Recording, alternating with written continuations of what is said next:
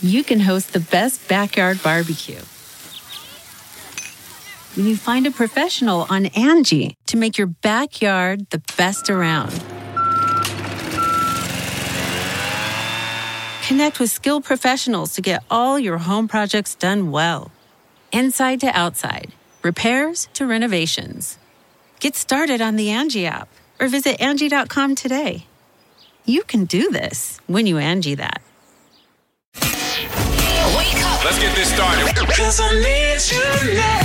You're listening to the Big Party Morning Show. On Channel 94.1. Molly, got your uh, your diary? I did. Um, okay.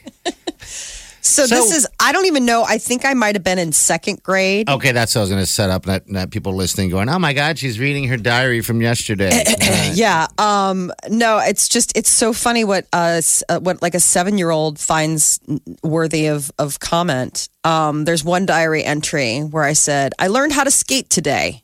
Today was my grandpa Moran's birthday and we had fun. The cake was hard. I didn't like it. You roller skated or ice skated?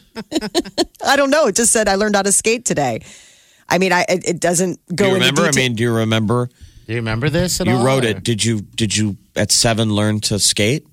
I mean, we used to go ice skating up at Hitchcock Park. My grandma lived nearby there, and so we would walk over and go ice skating. So it might be that. But I also remember that's the same time I got like a pair of roller skates for Christmas. So it Okay. might be that I was learning how to roller skate in the basement. How how old's your daughter?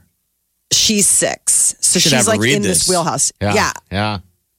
I mean, we could have her read some of this. I mean, it's it's funny because I one of them is New Year's. We watched TV and did sparklers, and we had tambourines, horns, and I stayed up until one a.m. That's awfully late for a seven year old. Dare you. I know. Apparently, poor Alan Stratus. I had him in my sights. I still like Alan. I told Jenny he was my boyfriend. Uh, she's like, I know Kevin is her boyfriend. I went to piano and I went to brownies and we made caterpillars. Thank you for listening. P.S. Now I know what it feels like to be in love. What? what? That's. Now, who's this? Alan Alan Stratus. Alan Stratus. Okay. And if you look on each of the pages, there's like this little um there's this little squirrel and Okay. next to each one I drew drew a picture of Alan Stratus. Oh, wow, so So, that I was look your at all these childhood crush. pages and there's a like a like a it would be like a photograph of Okay. Alan that I drew on each page in order to get him in there. It says it's like a picture of a face and it says Alan. now I know what it feels like. to Now be I in know what love. it feels like to be in love. Thank you for listening. That was the thing I wrote in my diary. Thank you for listening. Maybe that was your younger self saying, uh, "Someday someone will read this." I don't know. That's weird. I don't Thank you know. I for just listening. think it, I just I think I was a polite little girl. Thank you for listening. You know, Now, where did where did Alan Stratus go to school? I have no idea. Oh, we went to St. Mary's together. Ellen Stratus and I went to St. Mary's together. Do you remember and I don't his track? Like what high school? Where he went on? no, because this was second grade, so it was like a weird year. I went to two. We moved. My dad was in law school, so we moved. So the first half of the year, I was at St. Francis Cabrini, and then the second half of the year, I went to St. Mary's. And so I was only at St. Mary's for like a small window of time. So this must have been he just made an impression on me. now, do you remember this Alan Stratus? at No, all? I mean the name. The minute I saw the name, I was like, "Oh my gosh, Alan Stratus!" I couldn't tell you what he looks like in a lineup. Like I have never Okay. spoken to him or seen him since then, it'd be hysterical. Like I don't even know. Like What grade is No one knows him. seven? Seven year old. What grade is that? we were in second grade.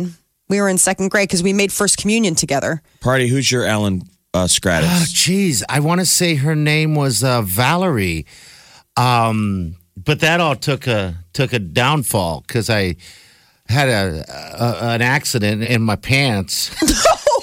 Oh no, no! Oh, And that was the end of that one. well, that's unfortunate. like you continue to go to school with her for years? I mean, I would assume that ended it for all the girls, right? Yeah, it did. You, you pooped your pants in class. Yeah, that's I did it in class. I was sick, and my uh, my Oh, teacher no. Oh. wouldn't let me use the restroom because what happened was this real fast. How, how old? I was um 15? God, I was This was last year. No, he was I was in little. elementary school.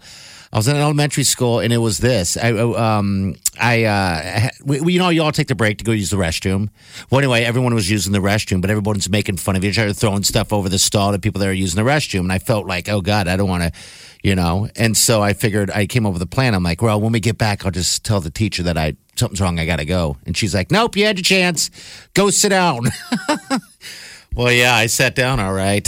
And then about 20 minutes later, yikes. How crazy is this? Yeah. Our buddy Zach from Brickway just sent me a text and he says that he's friends with Alan Scratus. Oh, there you go. What's Alan up to? he works at Cargill now. I don't know. I guess that's he's like I'm friends with Alan. He works for Cargill now. Find out if Alan's single. Tell your husband it's over. Yeah. You know what? I, I came across my diary from when I was seven, and I mean, you have proof. Alan was first. We got someone here. Hello, what's your name? Um, my name's Melanie, and I believe I work with Alan's wife. Okay. Oh, All right. He's Uh-oh. married. Sorry. Well, no, I taught his youngest son, and there's they have four boys. They're adorable, awesome people. But I was dying laughing when I heard that. God, if you can get his wife to, to have him call the show, that would be awesome. I'm on my way. I will see what I can do when I get there. But I was dying. He's still adorable, Gina. Or he's still adorable. So he's you're good. Okay. Is he okay? I All mean, right. keep please Weird. please tell his wife that this is this is me finding my seven year old self. so Yeah. this oh, isn't oh, like sure. She will die. She's she will die laughing. How She will funny think is this that? Hilarious. All right. Well, call us back. All right. please. Okay, I'll see what I can do. All right, All right. have Take a care. good one, guys. You too. All right. Bye bye. All right. Jeff, Wow. who was your who Yeah. was your Alan Scratus? His name was Gary Jones. Um, I knew it. The, well, c- I went to grade school for for uh, at St. Robert's, and so if they didn't transfer, you rode out eight years with these kids. Yeah. Right. Yeah, that's right. So the ones you remember, the ones that transferred. So um, The ones that got away. Julie Fleming, I think, is the name, Julie Fleming. and I don't know at what grade she transferred, but you remember when you're a young kid, they're just not there. Yeah. Yeah. You know, if you're too quiet to ever say anything, no one knew, and you just you show up the next year at school and they're gone. Yeah. Gone. Never They're saw her gone. again. So I Yeah. don't know how. I always What judge happened St. to Robert's her? by upstairs and downstairs. So downstairs is first through fourth, and upstairs is fourth through eighth. I think it was uh, fifth through eighth, so it must have been downstairs.